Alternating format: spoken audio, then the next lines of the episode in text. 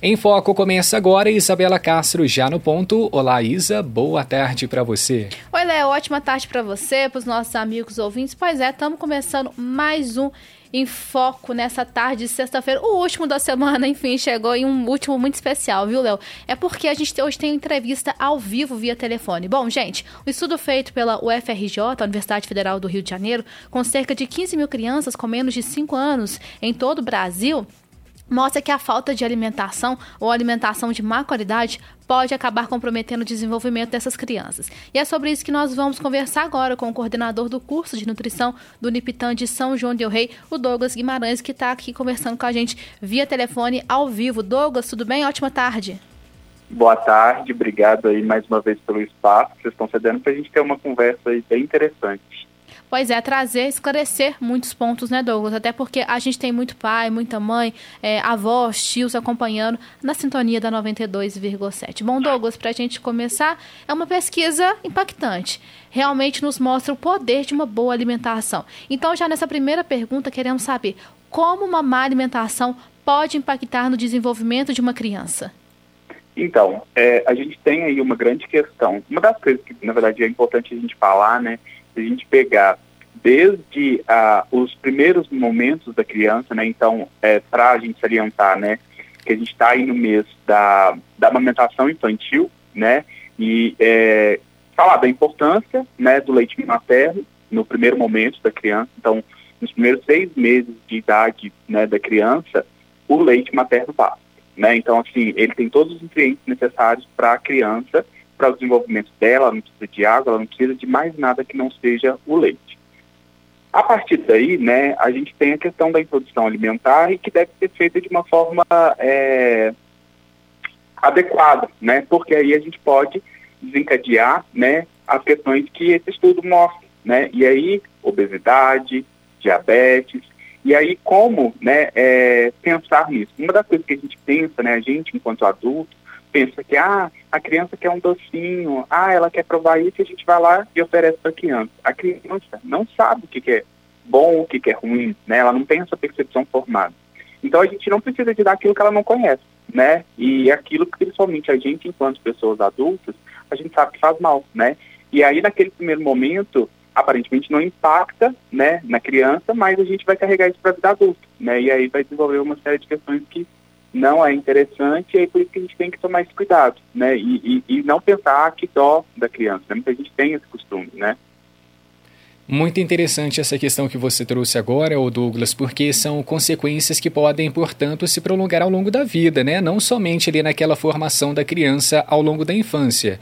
Então, por exemplo, é possível desenvolver problemas de saúde na vida adulta, talvez um diabetes por causa de uma má alimentação na infância? Qual que é essa conexão? Com certeza, tá? E aí a gente pode, é o que a gente chama aí das DPTs, né? Que é as doenças é, não transmissíveis, né? Porque o que que acontece?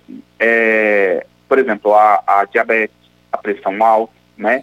Elas vêm decorrente de que, obviamente, a gente tem questões genéticas envolvidas também, pode ter, mas a gente tem essa questão influenciada diretamente pela alimentação. E aí o que acontece? É, a partir do momento que essa alimentação já é ruim, já é falha no início, a gente vai poder ter sim, a gente vai ter adultos que vão ser obesos e, consequentemente, poder ter diabetes, é, hipertensão, né? E aí sofrer ao longo de uma vida inteira, sendo que a gente não tem essa necessidade, né, dessas crianças passarem por isso no futuro, porque a gente já vê, né, enquanto pessoas adultas, o problema que isso causa na nossa vida, né? Então, tem impacto direto, é severo, então a gente tem que tomar muito cuidado, né? O que lá atrás, na nossa infância, não é feito da melhor forma, uma hora a conta chega, né? E na verdade a gente acaba pagando por isso, infelizmente. Douglas, você já começou a falar, você introduziu pra gente essa questão do doce, né? No paladar infantil. E não pode, de fato, dar doce para a criança, senão depois ela vai recusar tudo que é saudável, principalmente as frutas, as verduras, os legumes. Isso é verdade? É um mito? Como é que funciona essa questão do paladar infantil? Então, na verdade, a grande questão é justamente essa, né? Primeiro que a criança não sabe né? Então, o que, que é doce, o que, que é azedo, é óbvio que ela vai criar aquela percepção, e obviamente uma coisa natural dela, ela também vai é, não vai querer certos alimentos, né? Mas a gente não precisa de dele dar uma bolacha, dar um chocolate, sendo que ela não tem essa necessidade, né? A partir do momento que a gente dá, faz uma, uma alimentação com a, com a criança que seja balanceada. E hoje, é, eu sei que em algumas escolas aqui de São João, né, inclusive do município, já vem sendo trabalhada essas questões com essas crianças, né, nesse processo de formação, justamente com a ideia de não ter esses alimentos, né, impactar. Não é que é proibido, mas a ideia é que a criança não sabe, né, então quando puder evitar certos alimentos, né, evite, para justamente não ter esses problemas no futuro, e como eu falei, repito, né, a gente enquanto adulto, a gente sofre, né, então é o que a gente não quer para a gente, a gente não quer para o outro, né? Principalmente pensando numa criança aí, né? Sem dúvidas, é uma construção ao longo do tempo mesmo, ali a educação alimentar com a família, né, com as pessoas que estão ao redor, com certeza faz toda a diferença. E falando nisso, um dos maiores desafios enfrentados pelos pais, né, realmente é essa introdução de verdura, verduras e legumes nos pratos. É uma batalha para a maioria. Então, como que a gente pode estimular os pequenos a consumirem esses alimentos se existe aquela recusa, se elas não aceitam de jeito nenhum? Tem alguma saída, Douglas? Então, é, é, muito bom isso. Uma coisa que eu acho assim, eu sei que hoje a vida de todo mundo é muito difícil, é muito corrida, mas eu acho que o momento que a gente tirar aí com o filho, enfim, com uma criança que a gente tiver por perto, por exemplo, para cozinhar com ela, eu já acho que é um momento assim de você se aproximar, né, da criança, você enquanto adulto. Então, eu acho que isso é um ponto super positivo, porque a gente pensa na questão também da comida sendo uma comida é, com a questão afetiva, né? Vai muito além também da questão de só fornecer nutrientes, né? Vai a questão do vínculo que ela cria, porque realmente comer é muito bom, né? Só que a gente tem essa questão de, de como balancear isso, né? Então eu acho, eu acredito, né, que quando a gente tem esse processo de trazer essa criança, obviamente não vai ser sempre, né? A gente não tem essa condição, mas de convidar essa criança primeiro para cozinhar com a gente, eu acho que isso é um ponto positivo, né? É, a questão, a gente hoje tem estratégias né, de, dos pratos coloridos, que isso acaba chamando a atenção de uma criança, uma criança também acaba vendo outra e acaba comendo, né? E ainda, é, se nada disso der certo, o que, que, a gente pode fazer? As estratégias é que a gente pode é, adicionar esses é, alimentos com esses ricos em nutrientes em outros produtos, né? Então vamos supor, hoje a gente pode chegar e fazer uma pizza. Nessa base dessa pizza, a gente em vez né, de fazer a pizza tradicional, a gente pode adicionar uma beterraba, uma cenoura, um espinafre na massa, e aí fazer com a criança. Além de trazer a cor, né, você ter diferentes cores, você consegue adicionar um ingrediente que vai ser rico em nutrientes e indiretamente a criança acaba consumindo. Né? Óbvio que o ideal é que ela consuma natura, mas a partir do momento que a criança tem as restrições, a gente pode buscar essas estratégias, né? Então eu dei o exemplo da pizza, do pão, que são produtos baratos, né, que a gente consegue fazer, tem um alto rendimento, e aí a gente consegue fazer com que essas crianças é, possam consumir né, é, esses alimentos de, de, de, uma forma como, lúdica, digamos assim, né?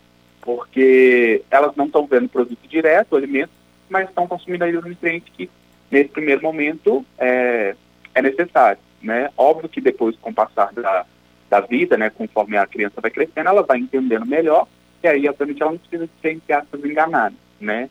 Mas, nesse primeiro momento, às vezes é uma estratégia que eu acho que é super válida. A gente aqui na instituição, a gente trabalha muito com isso, né? É, com essas substituições nos alimentos, justamente pensando muito nessa questão, principalmente desse paladar infantil, né? Que, às vezes, ele já não vem desde o início, né? É, justamente por um, vários motivos dentro da família, mas a gente pode tentar mudar, né? E através dessas educações, digamos assim, desse ato de cozinhar juntos, a gente trazer essa afetividade, modificando algumas receitas com coisas simples, a gente consegue trazer essas pessoas, né, crianças, para junto estar consumindo, de certa forma, um alimento mais nutritivo.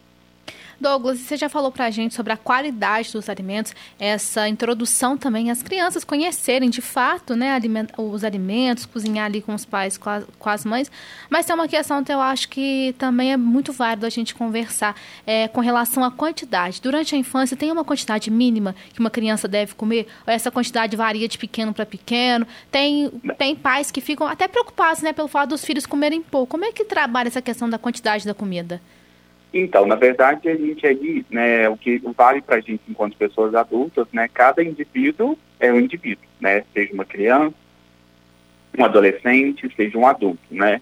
E, então é muito particular, né? Porque você tem uma série de coisas que vão influenciar justamente no gasto energético que essa criança pode ter, se ela tem alguma patologia ou não, né? Então, assim, já aproveito para fazer propaganda mais uma vez, como eu sempre faço, que a gente tem né, os atendimentos nutricionais no SEM, é de graça, né? Então toda a população de São João e região pode estar tá indo, é só marcar presencialmente os atendimentos noturnos, inclusive lá os nossos alunos, né, são supervisionados por uma professora, nutricionista, eles atendem, né, qualquer pessoa, né? Então qualquer idade, justamente para para a gente acolher, né, a população como um todo.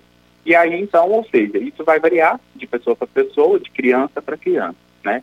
E a gente tem que respeitar também, né, o momento da criança. Então, a gente também não pode obrigar a criança a, a, a consumir um produto, um alimento naquele momento, porque ela pode pegar repulso, né? E a gente pode ter outros efeitos desencadeados a partir dessa repulso, né? Então, é extremamente importante trabalhar isso muito, muito bem, né? E respeitar a individualidade da criança. É lógico, né? Que a gente vê que tá, é um processo que está cada vez mais severo, a, a, a, melhor dica, a melhor situação é procurar um, um, um responsável técnico, né? No caso aí, um nutricionista, para estar tá fazendo esse acompanhamento e entender, né? O que de fato pode estar vindo a acontecer. E a gente nunca deve realmente forçar a criança a comer, né? Porque senão isso vai gerar um problema no futuro gigantesco. 3 horas e 56 minutos, mudando de assunto aqui no nosso bate-papo, a gente queria falar um pouco mais sobre doces, biscoitos e salgadinhos, porque até uma certa idade, então, a criança vai sendo apresentada, né, aos pouquinhos, passo a passo, a esses alimentos. E a gente sabe que a maioria ama, né, Douglas? Não é possível realmente afastá-las dessas questões que são tão gostosas, assim a gente pode colocar. Inclusive, os pais tentam negociar esse horário de comer as famosas bobagens, só que nem sempre é possível. Quando que esses produtos podem e devem ser ofertados para as crianças? Talvez em um único dia da semana ou em pequenas porções ao longo da semana? Como que isso pode acontecer? É, o ideal, na verdade, é, é como eu disse, né? Na verdade, a gente leva muito, inclusive nós, enquanto adultos, né? Inclusive a gente já discutiu isso, sobre a questão da nutrição ser restritiva, né? Ela nunca deve ser restritiva. É lógico que, né, é, a gente pode sim trabalhar questões com crianças, mas o ideal, né, é que seja aí é, uma vez por semana, né, que seja, se caso acontecer durante a semana mais uma vez, ok, a vida que segue, né, mas o ideal aqui é tentar fazer uma vez por semana e buscar, às vezes, alternativas, que mesmo consumindo um produto que não seja entre aspas, tão saudável, trazer ele mais perto de um saudável, né? Então, como eu falei, às vezes a gente buscar receitas que não são caras e a gente produzir, né? Um salgadinho, produzir um bolo, né? Porque a gente minimiza esse problema e, como eu falei, né? A gente traz lá o que eu falei anteriormente, né? Afetividade, agora se de tudo, não tem como, né? É muito corrido e quero dar um agrado para a criança, né? Não tem nenhum problema, né? Mas isso não pode ser e nem deve, né? Ser recorrente, tá?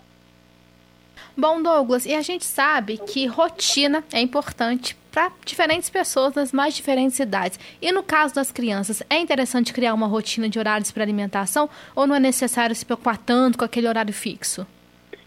É extremamente importante ter essa rotina, né, assim, dentro dos limites, né, então uma criança que acorda, você ter o café para criança, depois o horário de almoço, né, naquele período da manhã, às vezes oferecer uma fruta, a mesma coisa, né, o que vai funcionar aí para a parte da tarde, né, se vai para a escola, mandar uma fruta, um suco, de preferência natural. E a mesma questão da noite, né, um, um jantar ou algum é, lanche, né, que seja aí mais reforçado, né, mas é importante já criar esse hábito, né, desde sempre para a criança, porque tudo, na, na, na, verdade, na nossa vida é hábito, né, a partir do momento que esse processo começa desde novinho, lá no futuro você não vai ter problema, né, e eu só queria salientar uma coisa que é importante, voltando lá na matéria que eu lembrei, é que a questão né, do, da alimentação, ela impacta não só né, no, no desenvolvimento da criança, mas inclusive na dentição dessa criança, tá? É, isso vai influenciar no, no, no, futuro, né? Dependendo da idade, se a criança está trocando de dente, se ela está lá é, tendo os primeiros dentinhos, isso pode impactar diretamente na presença ou não de cáries, né, que depois isso pode trazer problema. Então, ou seja, são vários fatores que são interligados através justamente dessa alimentação. Tá? Eu só queria salientar isso agora porque eu acabei de lembrar disso. Maravilha, muito bem esclarecido para nós ao vivo aqui nas ondas da 92,7 FM. Douglas Guimarães, ele que é coordenador do curso de nutrição do Unipitã, aqui de São João del Rei. Douglas, infelizmente o nosso tempo chegou ao final. Gostaria muito de agradecê-lo pela participação aqui com a gente e que na próxima seja presencial aqui também nos estúdios. Pode deixar. É, eu prefiro também presencial, o negócio de ver vocês aí. Mais uma vez, obrigado aí pelo espaço, né? E estamos aí, né? Qualquer dúvida, qualquer questão, a gente estar tá, aí sempre à disposição, tá? Maravilha, um abraço e até a próxima. Agora são quatro horas em ponto, está chegando o jornal Em Boabas para você, não saia daí.